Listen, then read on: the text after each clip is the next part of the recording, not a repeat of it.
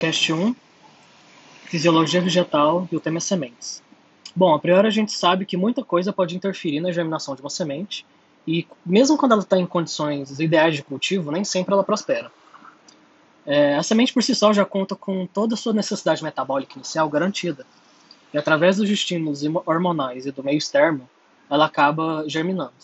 Mas para que isso aconteça, a gente precisa garantir a saúde e a sobrevivência dessa semente.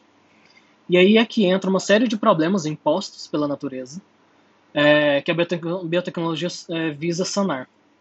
Eu vou citar duas áreas muito bem correlatas e exploradas pela biotecnologia vegetal, que visam unir recursos como solo, vegetação e clima, na tentativa de otimizar insumos disponíveis, aumentando assim a produtividade da lavoura. Bom, o primeiro deles é o melhoramento genético, que é uma das alternativas mais bem avaliadas e adotadas ao redor do mundo, que visa selecionar o melhor estirpe daquela espécie, capaz de responder a essas, a essas adversidades abióticas e bióticas. Bom, é, a gente pode citar como melhoramento, é, a, melhoramento da fixação do nitrogênio, que é essencial para o desenvolvimento da planta.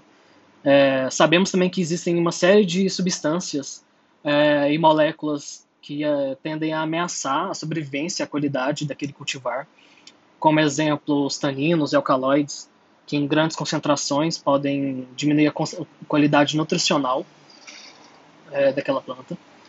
É, pode ampliar a tolerância à salinidade e ao alumínio, e estas são características marcantes do solo brasileiro.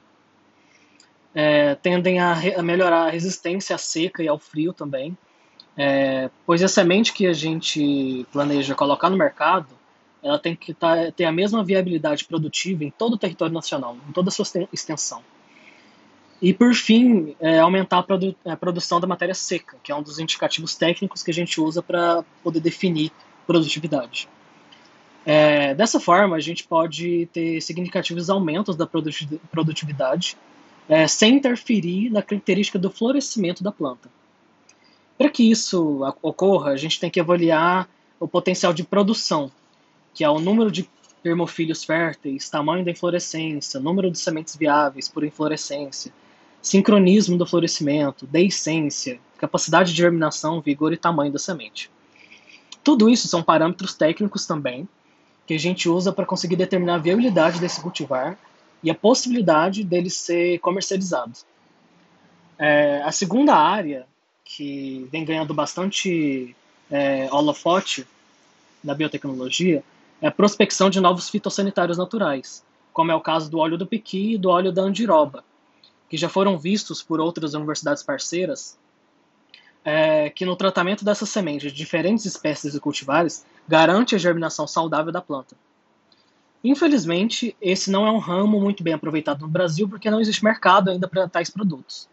Essas duas técnicas, quando elas aliadas, obedecem a requisitos ecológicos e mercadológicos e garantem maior produtividade no cultivar em questão.